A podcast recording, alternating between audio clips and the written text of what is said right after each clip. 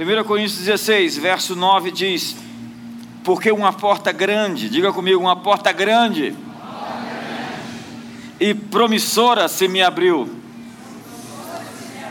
Diga uma grande porta se me abriu. E há muitos inimigos. Ouvindo o Felipe falando aqui sobre dízimos e ofertas, me veio uma palavra tão forte no meu coração de que Deus ia lidar com o atraso, o atraso, o tempo atrasado. Quantos aqui tiveram tempos de atraso na vida, tempos em que você perdeu, perdeu muitas coisas, perdeu colheitas? A Bíblia diz: Eu restituirei os anos consumidos pelo gafanhoto. Deus está falando, eu vou restituir o tempo perdido. Ei, Deus está alinhando o tempo, o time dele com o seu tempo e vai fazer você saltar dois anos, três anos lá na frente. Existe um tempo de restituição. Eu não sei quanto tempo você gastou sua energia num casamento é, difícil e duro e você rompeu logo depois, rompeu depois, mas você passou meses e anos perdidos em muito desgaste. Deus vai restituir esse tempo. Eu não sei quanto tempo você gastou em muitas lutas e dificuldades. O salmista diz: Faze-nos ver o bem pelo mal com que fomos afligidos. Deus vai recompensar o seu sofrimento, as suas dores, as suas lágrimas. Existe um tempo de restituição, Ele vai trazer o tempo ao seu alinhamento pleno, a fim de que você possa estar na frente, estar na vanguarda. Ele vai te colocar na dianteira. Essa é uma boa palavra, eu creio.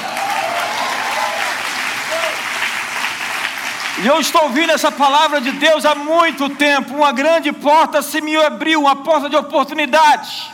Empurra o seu irmão e fala: existe uma porta de oportunidade para você. Mas o, o apóstolo Paulo diz: e há muitos adversários. Isso foi escrito no momento em que Deus lhe deu a chave da cidade de Corinto. Quantos creem que Deus está nos dando a chave da cidade de Brasília?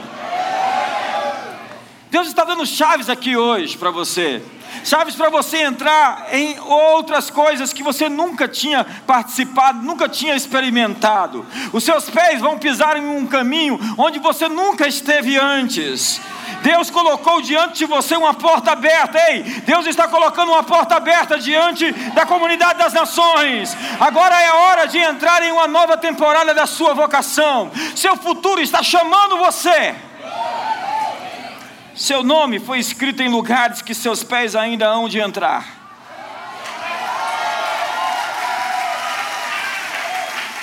Isso significa relacionamentos restaurados, oportunidades recuperadas, esperanças revividas que estão do outro lado dessa porta. Eu estou tão empolgado para cruzar essa porta e ver o que existe lá do outro lado dela.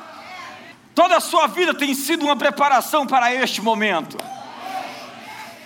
Ei, toda a sua vida, Deus preparou você para essa hora seus compromissos, seus relacionamentos, as aventuras, então precisam ficar mais claros e focados. É hora de ficar claro e focado. Ei, eu vim aqui lhe dizer: é hora de ficar claro e focado. E é hora de podar a árvore, criar espaço para o novo chegar, criar espaço no seu armário, na sua biblioteca. Eu estava olhando esses dias na biblioteca, eu não consigo achar nada lá. Nada, absolutamente. Preciso aplicar essa palavra hoje. É hora de podar seus relacionamentos.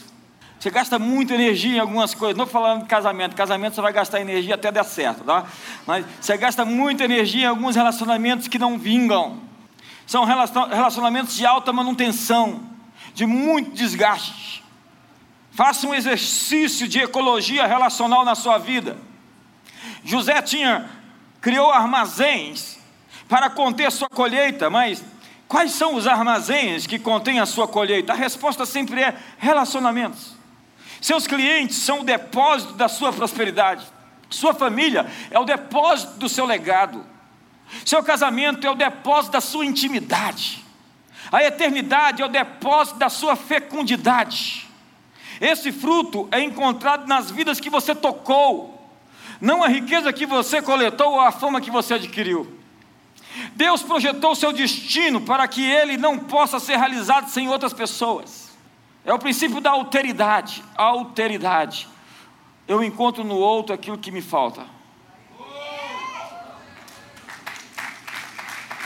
Então, se a sua prosperidade está alojada em seus relacionamentos, como você vai encontrá-la? Invista em novos relacionamentos. Defina o legado da sua família. Restaure bons relacionamentos que foram perdidos. Encontre verdadeira intimidade no casamento. Afaste-se dos críticos que roubam sua energia. Tem ambientes onde a sua fé vai morrendo. Este ano tem sido um ano de grandes turnos e mudanças. Portanto, você quer bagagem mínima e flexibilidade máxima. Livre-se dos pesos. Todos nós temos energia, força, tempo e recursos materiais limitados. Mais do que dinheiro, é hora de descobrirmos que o tempo é o nosso recurso mais limitado.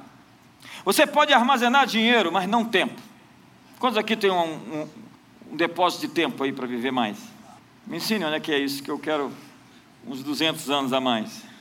Todos nós devemos decidir o que fica e o que vai. Se você não conseguir fazer sua poda, o diabo vai trazer distrações, pessoas e projetos sem sentido que zerarão sua força e nublarão o seu foco. Então, o que fica e o que vai? Pergunta para o seu irmão: o que fica e o que vai?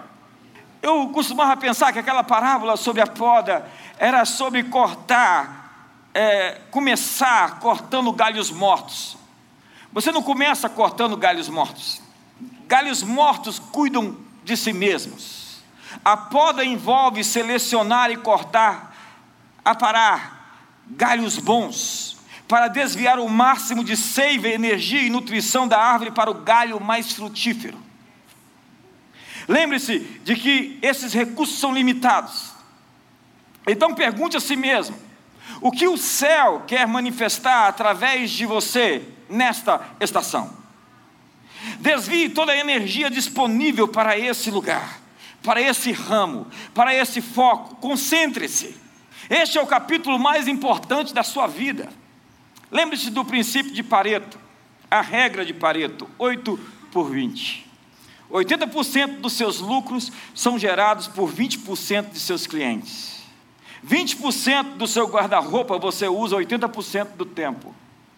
80% dos seus frutos vem de 20% das suas atividades. Faça uma lista dos 10 melhores relacionamentos que Deus trouxe para a sua vida. Mova-se intencionalmente em relacionamentos. Não perca o seu tempo com rodas de crítica, de fofoca, de intriga, de amargura. Quando você fala dos outros, você se paralisa. Você fica para trás. Espero estar na sua lista e ser uma das pessoas que estão fazendo 80% de aumento acontecer na sua vida. 2 Timóteo capítulo 1, verso 9, que nos salvou e nos chamou. Olha o passado. Eu gosto quando a Bíblia conjuga o verbo de acordo com o que aconteceu, com uma santa vocação não segundo as nossas obras, mas segundo o seu próprio propósito e a graça que nos foi dada em Cristo Jesus, antes dos tempos eternos. Diga comigo: me salvou, me, salvou, me, chamou, me chamou, com uma graça, graça que foi me dada, dada antes de eu nascer. Diga: me salvou, me, chamou, antes dos tempos eternos quando nós oramos, seja feita a tua vontade aqui na terra como nos céus, nós estamos dizendo que a vontade de Deus já está sendo completa nos céus para você. A vontade de Deus para você já está completa. Ele já enviou você para cá com toda a vontade dele completa. Você já chegou, botou o pé nesse planeta com tudo pronto para aquilo que você precisa viver, existir e manifestar. Ele preparou as boas obras para que você andasse nelas de antemão, antes dos tempos eternos. Ele já preparou o seu destino, o seu futuro, aquilo que você precisa para romper, para crescer. Antes que o pecado existisse, ele já matou um cordeiro, ele já sacrificou um cordeiro antes da fundação do mundo. Antes do mal existir, já existia a solução para todos os seus problemas. Então, a vontade de Deus já está completa para você no céu. O que, que você tem que fazer? Trazer essa vontade do céu para a terra. A Bíblia diz que Ele já nos abençoou com toda sorte de bênção espiritual nos lugares celestiais. Eu já sou abençoado. A Bíblia diz que Ele já deu sim e amém a todas as suas promessas. 2 Coríntios capítulo 1, verso 20. Deus já deu sim. Deus já disse amém às promessas dEle para você. Você tem que pegar então o sonho de Deus para você Antes da criação, Deus colocou um propósito para você. A função da fé é puxar a realidade do mundo de Deus para o nosso mundo. A incredulidade é sempre a fé no mundo inferior. A fé traz uma nova realidade do assim na terra como no céu. Quando nós dizemos assim na terra como no céu, nós estamos trazendo a realidade do céu para a nossa realidade. Ora, a fé é o fim fundamento das coisas que esperamos e a prova das coisas que não vemos. A fé é a substância do reino invisível. É um testemunho de um reino invisível chamado Reino de Deus. Através da oração, nós podemos trazer essa realidade para as nossas circunstâncias. A fé, então, ela agarra uma realidade superior. Você pode estar agarrado com a doença hoje, com o diagnóstico da morte, da destruição. A fé traz um novo diagnóstico de um mundo superior.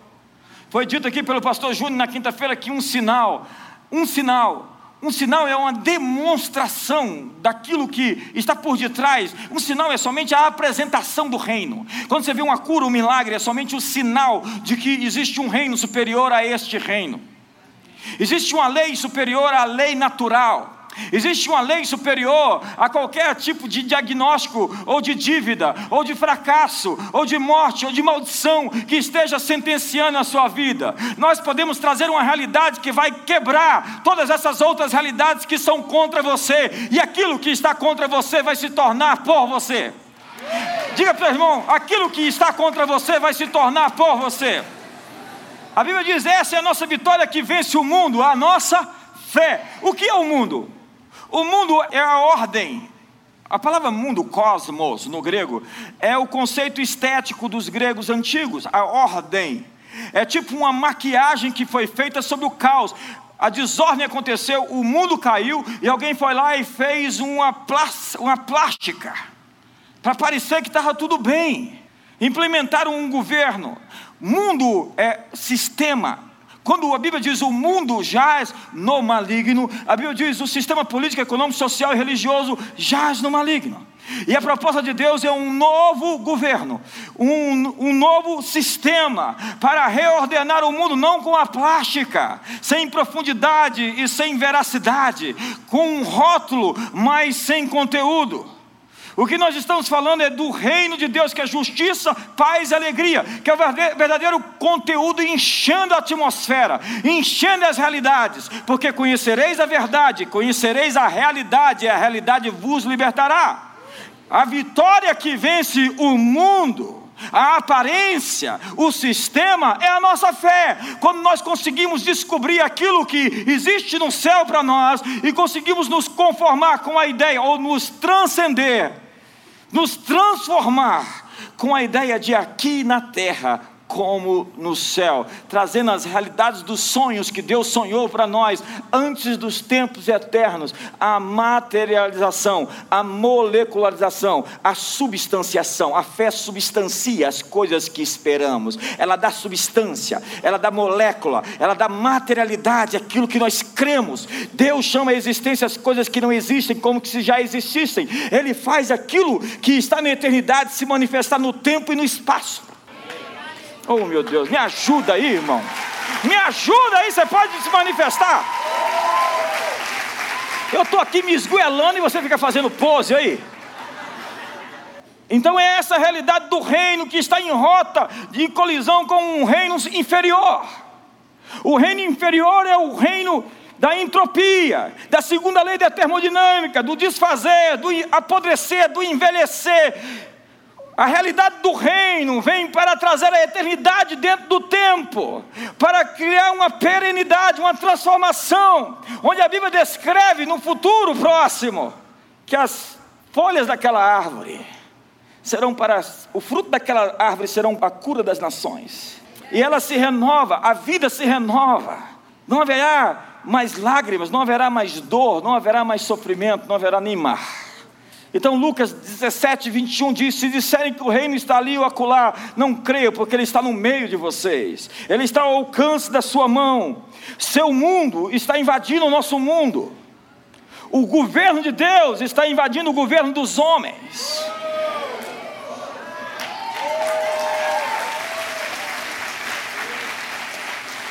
Capture seu sonho. Isaías 46, verso 9 e 10, fala assim: Lembrai-vos das coisas passadas desde a antiguidade. Deus às vezes fala para você esquecer algumas coisas e às vezes Ele fala para você lembrar de outras.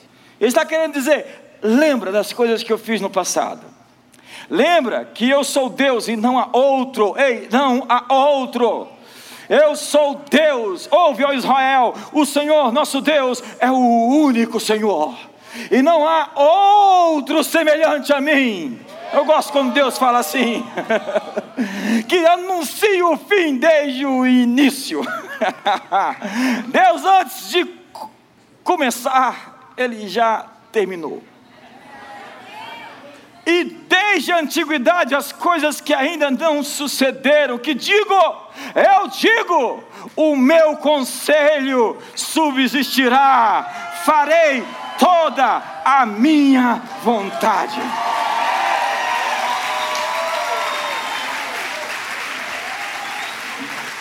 Ele não lhe diria algo que você não poderia fazer.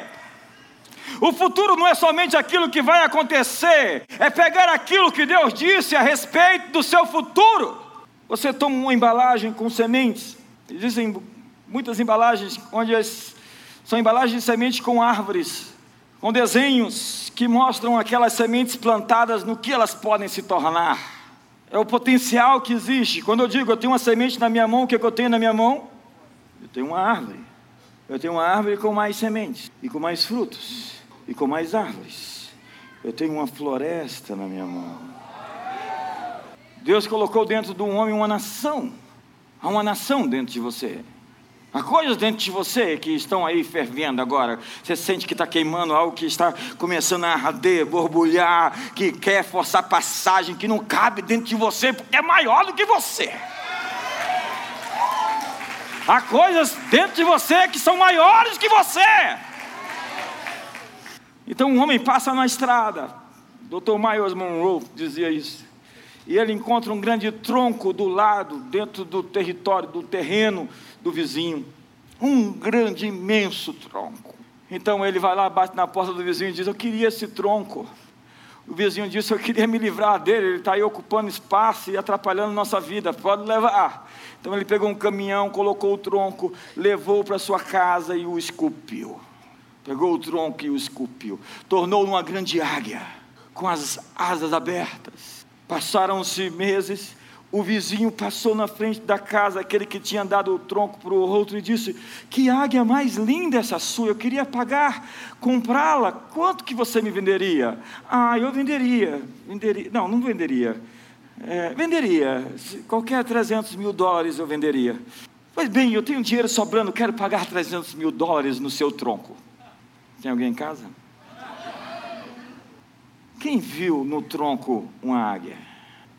Há tesouros encobertos, riquezas escondidas. Quando você olha para as coisas, o que você vê? O que você é capaz de enxergar no desperdício, nas coisas que estão à sua volta?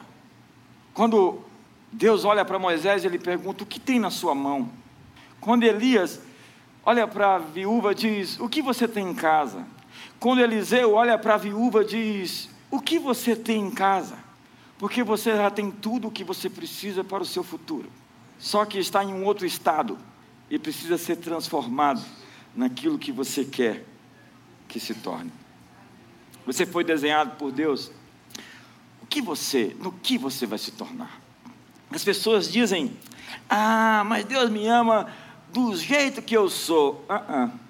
Deus te ama do jeito que ele vai te tornar.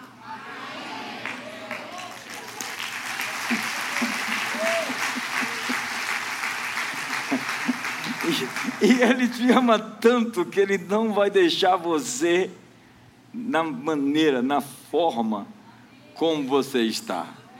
Então Deus prioriza o seu crescimento e não o seu conforto. E Ele tem um desenho ideal de você para o futuro. No caminho para o seu sonho, você sempre será testado. Lembra? José teve uma fotografia do que ele ia se tornar. Há muito tempo, uns 25 anos atrás, eu tive uma visão. Eu me vi como que um, uma máquina de guerra, cheia de, cheia de muitos equipamentos, muitas ferramentas, muitas tecnologias. E diante de mim estavam muitas, muitos seres feios, muitas, muito monstro. E eu estava pronto para atropelar tudo aquilo. Então eu fui para cima, para atropelar tudo aquilo que se opunha ao meu destino. Deus estava me dando uma fotografia do que Ele queria me transformar, em quem Ele queria me fazer ser. Mas no caminho, até lá, José foi testado, foi colocado sob a cisterna, dentro da cisterna. José foi testado, ele foi colocado no mercado de escravos para ser vendido. Ele foi colocado na cadeia porque resolveu fazer a coisa certa. Ele tinha uma fotografia do futuro, mas ele não sabia como chegar lá. Quantos estão com José hoje? Você tem uma fotografia onde você quer ir, mas você não sabe o caminho. Viver pela fé é dar um passo por vez, sabendo que Deus vai te levar até essa fotografia, se você for fiel e obediente lá. Mas quando você sofrer resistências, quando você for testado, nesse momento você vai ter duas opções.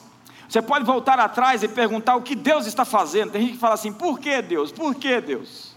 Ou você pode ir adiante, se levantar e ver o que Deus vai fazer. Construa a sua visão. Esqueça as desculpas. Tem gente que diz: Ah, eu não tenho dinheiro. Ah, o meu passado me atrapalha. Minha família, ah, você não conhece minha esposa. Se essa é a mulher que Deus me deu, imagina o que o diabo tem para mim. Alguém chegou esses dias e falou: Minha mulher é uma, é uma Jezabel. Eu falei: Eu estou conversando com a Cabe. Deus está dizendo: Se você seguir minha visão, o dinheiro te seguirá. Há poder para transformar cada coisa na sua vida. Seus erros não são fatais. Ande no sonho, edifique o seu sonho. Deus criou você para um propósito. Lembre-se que foram milhões de espermatozoides que tentaram fecundar aquele óvulo e você chegou primeiro. Vire para o seu irmão, dê uma salva de palmas para ele aí, ó.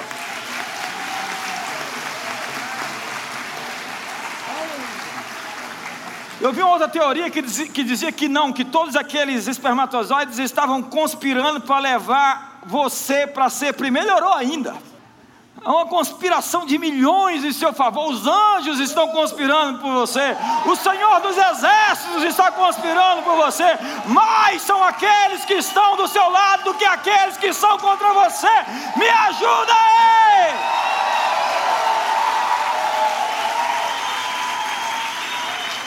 Então capture o que Deus disse, porque Deus vai lhe dar uma experiência.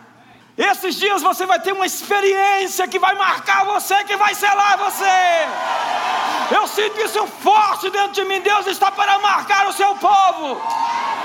Lá em Apocalipse capítulo 7 diz que os anjos saíram marcando todos aqueles que são eleitos de Deus. Eu não sei porque só fala do sinal da besta, porque não fala da marca de Deus nos crentes. Porque tem gente que é meio besta. 333. Só tem olhos para o diabo, só para as coisas ruins. Futuro não existe, é uma escatologia esquizofrênica. Deus vai lhe dar uma experiência, um avanço na sua fé. Vitor Hugo disse: existe algo mais poderoso do que todos os exércitos do mundo, e isto é uma ideia cujo momento é chegado. Você é uma ideia pronta para acontecer. Você é uma ideia de Deus. Você é um milagre pronto para acontecer. Siga o seu sonho. A palavra perseverar vem de duas palavras gregas que significam permanecer sob. Trata-se da capacidade de ficar sob a carga. Permanecer sob circunstâncias sem escapar ou procurar caminhos mais fáceis. Perseverar não é uma qualidade passiva ou negativa, não significa submissão às circunstâncias difíceis, não se trata de resignação ou defesa. A ideia da palavra é a de um soldado que fica na parte mais difícil da batalha, sob oposição terrível, mas pressionado para ganhar a vitória. Ele está procurando uma brecha para conquistar mais uma cabeça de ponte, para avançar para aquilo que ele foi chamado a fazer.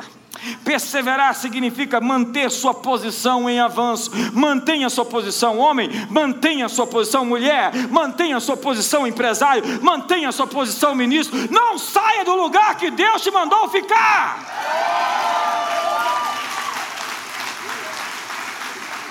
Ou encontro um panaca que diz: A minha mulher me mandou sair de casa e eu saí. Fica na sua posição. Não me olha com essa cara que eu acho que você.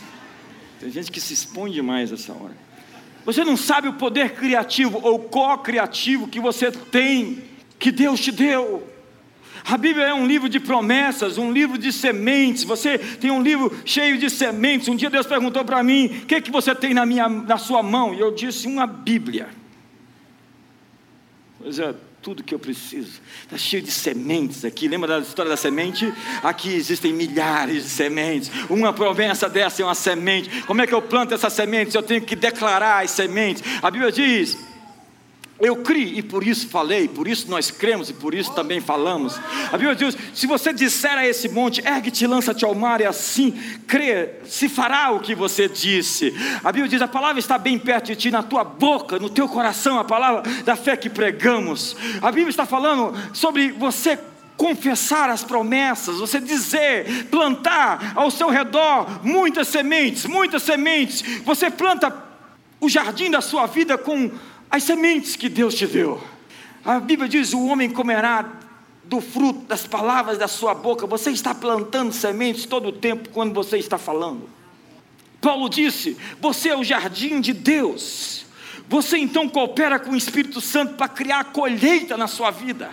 A Bíblia diz: o semeador saiu a jogar sementes. A semente é a palavra de Deus. Ele jogou uma semente que caiu no terreno duro, outra semente que caiu no terreno é, pouco profundo, outra entre os espinhos e uma em um terreno fértil. A palavra é a semente. Você está plantando todo o tempo, em todo o tempo que você está falando, você está plantando sementes. Jesus disse que o nosso jardim é fértil.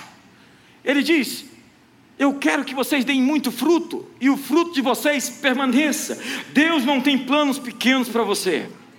Eu vou repetir: Deus não tem planos pequenos para você. Eu vou repetir: Deus não tem planos pequenos para você.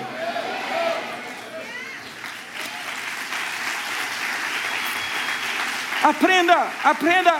Deus fez. Jesus falou em Marcos capítulo 4 que terra é automate, é automática. Ele criou a terra com leis automáticas, semeadura e colheita. Ela, a terra te dá aquilo que você entrega para ela. Você planta uma semente, a terra te entrega ela de volta. A tua mulher te dá aquilo que você entrega para ela. Multiplicadamente, você plantou uma semente nela, nasceu um bebê. Mulheres têm um poder de multiplicação extraordinário dê ódio para ela, você vai ver que ela vai te dar de volta.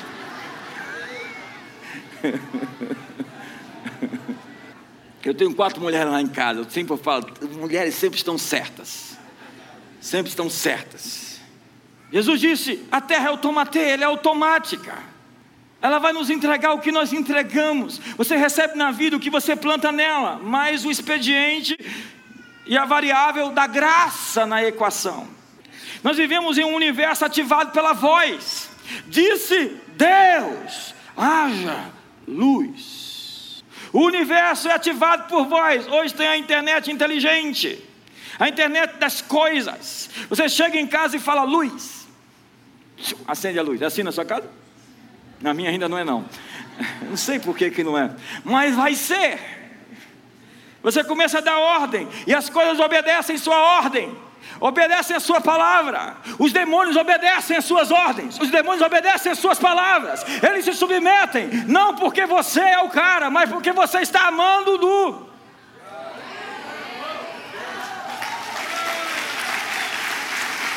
É como aquele policial, eu vi hoje um vídeo, coloquei no Instagram, interessante demais, um patinho lá enfrentando os touros, mas é como aquele policial, ele pode ser magrinho, ele pode ser frágil, mas quando ele chega na frente de uma caçamba, de um, de um, de um, um grande caminhão, de uma jamanta com 50 pneus, tem jamanta de 50 pneus? Não sei. Mas aí vem a jamanta e chega aquele policial com uma pituzinha e faz assim. O motorista. Ah! Por quê? Porque o policial é forte? Não, mas tudo que está por detrás daquele policial é muito mais forte do que aquela caçamba, do que aquela jamana, do que aquele caminhão. O que existe por detrás da sua autoridade é muito maior do que você. Me ajude!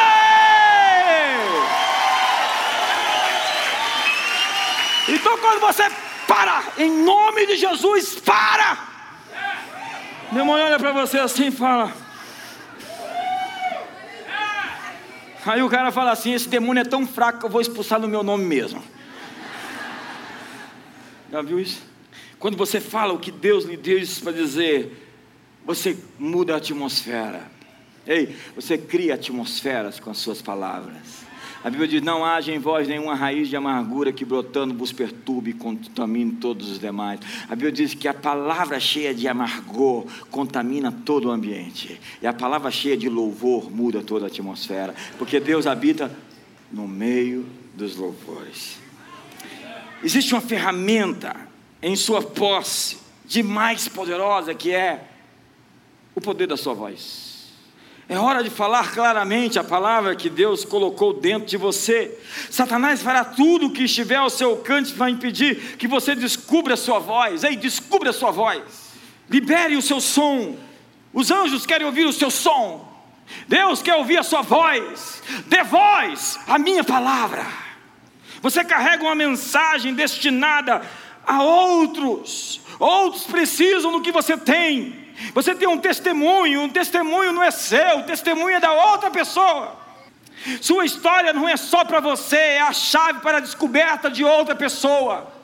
Seus traumas, suas dores superados são a história que outras pessoas precisam ouvir. Não as lamúrias e reclamações, espera resolver essa situação, para depois contar, não fica por aí fazendo propaganda da sua dor. Sua história tem o poder de desbloquear um milagre na vida de outra pessoa e transformar a qualidade de vida dele. Qual é a sua história? Todos nós temos histórias. Talvez você foi nascer, tentaram te abortar, tentaram te matar, mas você está aqui. Você venceu, você superou obstáculos terríveis. Aí, você não sabe o que você passou para chegar até aqui. Uma parte dessas coisas você sabe, mas o quanto Deus te livrou, os laços que Ele quebrou, os inimigos que Ele impediu de chegar até você. Ei, parabéns, você chegou até aqui. Deus vai te levar até o fim. Aquele que começou a boa obra é fiel para completá-la. Porque Ele é o autor e é o consumador. Qual é a sua história? O testemunho carrega um poder profético. Em Deuteronômio 6, Deus disse para guardar os seus mandamentos e os seus testemunhos. Deus diz: guarda os meus mandamentos e os meus testemunhos. Há pessoas que guardam os mandamentos, mas não guardam os testemunhos. Testemunhos são as obras de Deus, seus movimentos, aquilo que Ele fez na história. Deus diz: lembre-se, lembre-se do que eu fiz. Lembre-se das coisas antigas que eu fiz. A palavra testemunho significa alguma coisa como faça outra vez.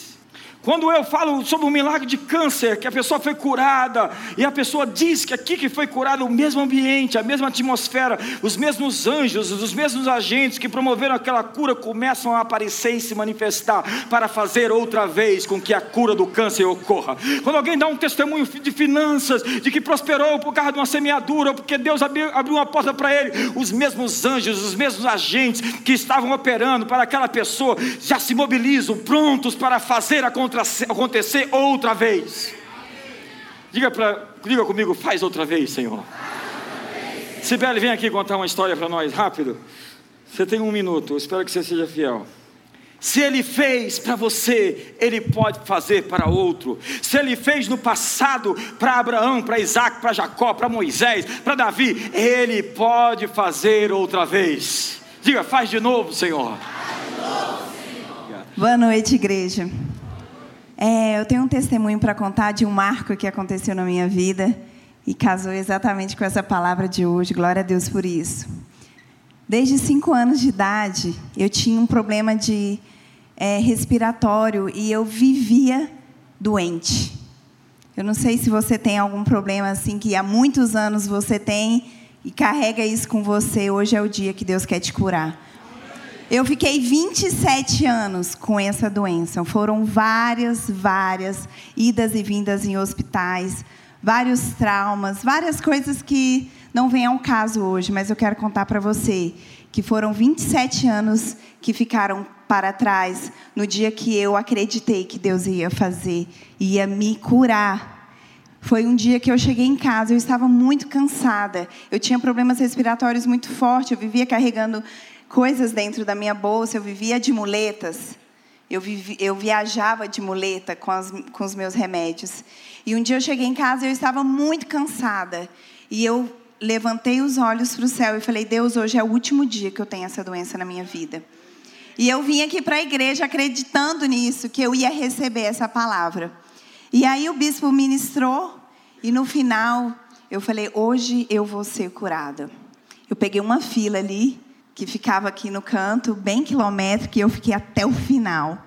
E ele orou por mim. E foi tão rápido, eu estava até contando esse eu, eu adoro contar esse testemunho porque isso mudou a minha vida, mudou a minha trajetória.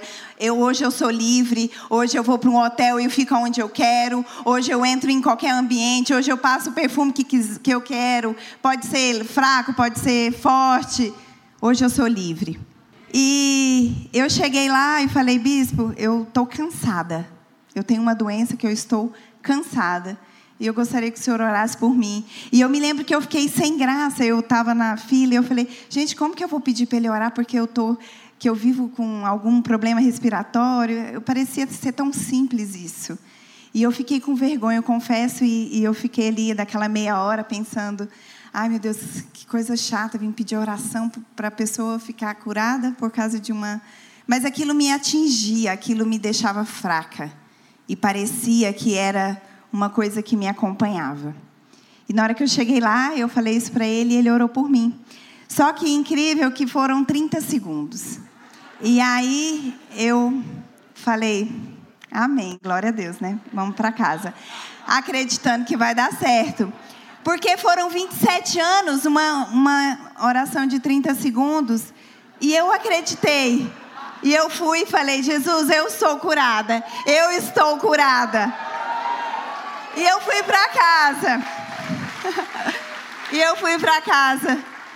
E hoje já tem alguns anos isso, e eu sempre quando eu encontro com ele eu falo isso para ele, porque isso mudou a minha história. E nunca mais eu tive nenhum problema respiratório. Nunca mais eu carreguei um remédio. Nunca mais. Eu creio que hoje Deus tem para você uma nuvem de solução de problemas antigos coisas que você carrega, coisas que você deixa dentro de você achando que aquilo faz parte da sua história. Eu achava que aquela doença fazia parte da minha história. Ah, isso é minha doença. É minha, é minha. Eu tenho que levar o meu remédio. Eu não posso ficar sem o meu remédio. Então era algo que eu carregava junto comigo. E aquilo que você carrega hoje, essa dor de cabeça que você tem, essa dor nos pés, essa dor no joelho, esse seu mal-estar que você fala, ah, é a minha dor no estômago. Porque nós atribuímos a nós algumas doenças, só que Deus não quer isso para você. Eu fiquei 27 anos achando que essa doença era minha. Um dia eu cansei. E Deus me curou. E hoje Deus quer fazer com você o que Ele fez comigo. Amém? 27 anos, 27 minutos de pregação.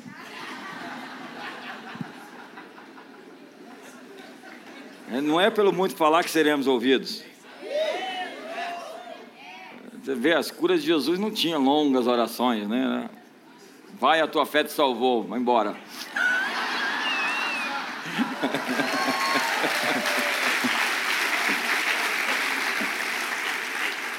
A realidade do céu pode ser liberada por um testemunho.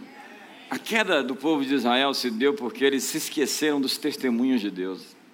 Deus lhes ordenou que se lembrassem dos milagres. Josué colocou doze pedras na margem do rio Jordão como testemunho. Há pessoas que guardam os mandamentos, mas não guardam os testemunhos. O testemunho revela a natureza de quem Deus é.